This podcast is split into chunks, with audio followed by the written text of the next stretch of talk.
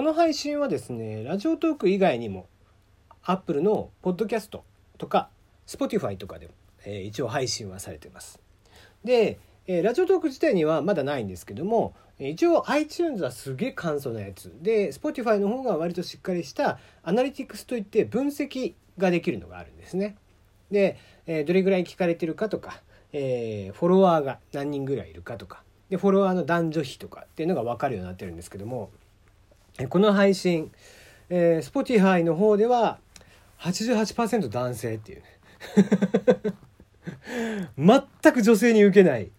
全く女性に受けてない配信をひたすら1,000回も続けているっていうのはこういうね、えーまあ、色恋の話とかしたらいいんでしょうけどね。あとはスイーツか。スイーツの話とかでもしとけば女の子寄ってくるんですかね、うん、全然女の子に聞かれない、えー、そんな配信を今日も今日とてやっていきます、えー、テリーのよもやますぎる部屋テリーでございます。いかがお過ごしでしょうか。はい、えー、なんかね講談社さんも大変なことになっていますね、えー、1ヶ月間、えー、今回ね、えー、次から出る1ヶ月の間に出る月刊誌全てを、えー、延期ということになりまして。まあジャンプがこの間ね延期になったりだとかしていてもうなんかいよいよこう出版業界も、えー、大変なことになってきてますねなんか「筋肉マン」とかも、えー、先生がね、えー、延期にすると。いうことで一旦自粛ムードにするよということで言っていましたが、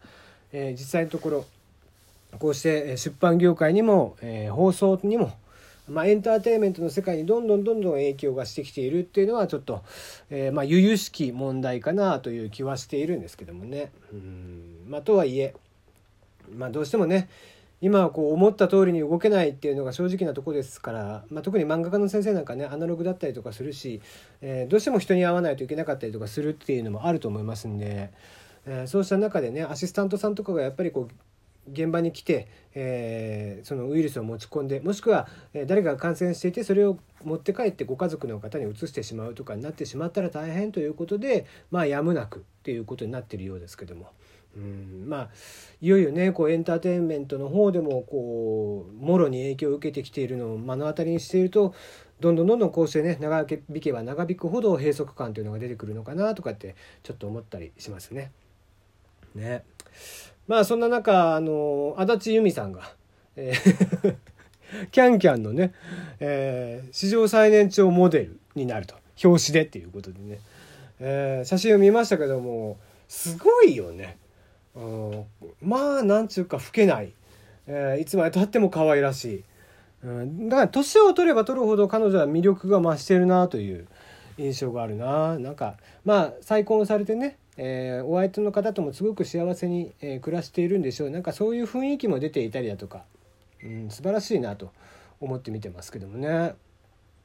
こうまあなんかチャーミングですもんねいつまでたってもうん芸能界しか知らないねもうちっちゃい頃から芸能界いますから芸能界からしか知らない人なんでしょうけどもうんまあそれでもねなんか見てる分にはまあなんて可愛らしい人なんだと思いながら思わずねキャンキャンを買ってしまいそうになりますがまあ買わないでしょう。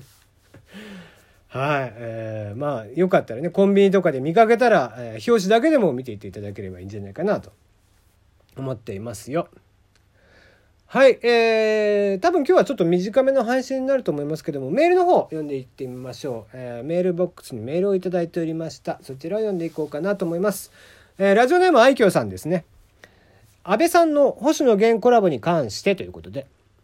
いろんな考えがあると思います。師匠の話もその通りだと思います。こんなままとめ方をすると怒られるかもしれませんが、要するに前代未聞のダダ滑りってことですよねって。あれ師匠の言う通り誰か止めろよって思うんですけどやっちゃうって本人は受けると少しは思ったわけじゃないですか。多分それであの滑り方ですよ。僕は人生って喜びマイナス悲しみではないと思うんですよね。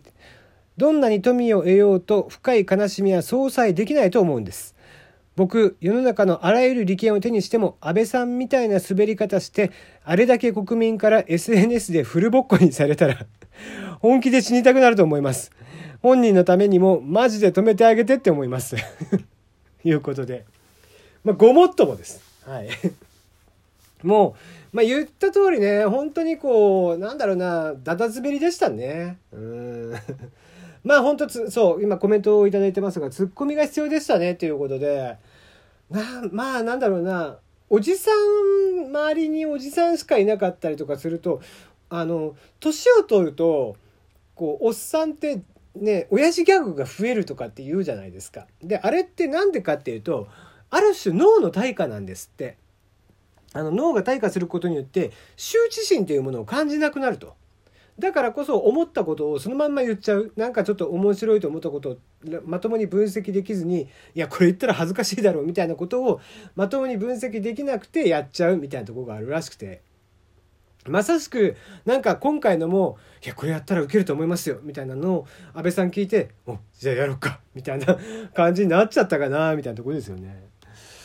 誰も面白いっていう面白くないよっていうのを素直にね言ってあげないといけなかったんで長家もどう周りも多分おっさんだらけでそこに気づけなかったっていうね。もう本当に、えただただ残念な。もうある意味黒歴史ですよあんなもん。もうたった2日で黒歴史ですからね。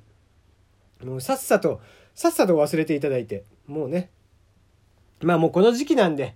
なんだろうなもう不祥事とかねえー、誰かね民主党のまあもう離党というか除籍になりましたけども、えー、どなたかね、えー、先生が、えー、弁護士の弁護士で、えー、代議士の先生が、えー、除除党え？え？除名ということになりましたね。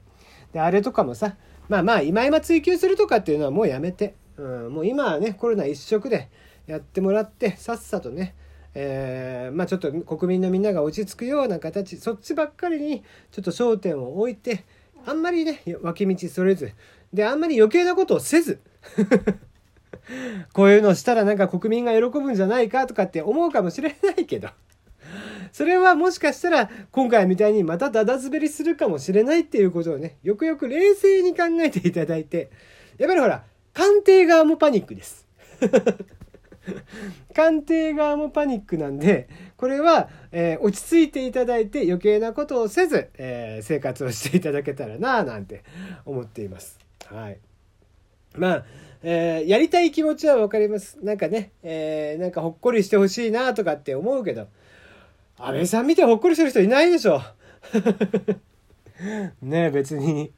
それが何だろうな、なんか可愛らしいね、ゆるキャラとかだったりとか、猫とか犬とかだったらまだ分かりますがね、なんか動物とか赤ちゃんとかだったら分かりますが、えー、そうじゃなくて何を悲しくておっさんの顔見てね、ほっこりしなきゃなんないんだっていう話になりますんで。サンドイッチマンの2人とか見てたらそれはほっこりするかもしれませんけどね。はい。ということで、えー、まあ、やっぱり安倍さんに関してはスタッフが無能だった。そして安倍さんも安倍さんというところでね、えー、大いこれに関しては、えー、もう二度とやるまいということで反省をしていただけたらなと思っております。いくら、えー、いくらね、え、僕はこう改憲っていうのね、憲法改正というのを推していたとしても、今回に関しては、やっぱり、もしね、目の前に安倍さんがいたとしたら、あれは良くなかったよね って素直に言ってあげたいななんて思っていたりします。はい、えー、ラジオトークの方はもう今日はここまでということにしておきましょう。はい、また明日です。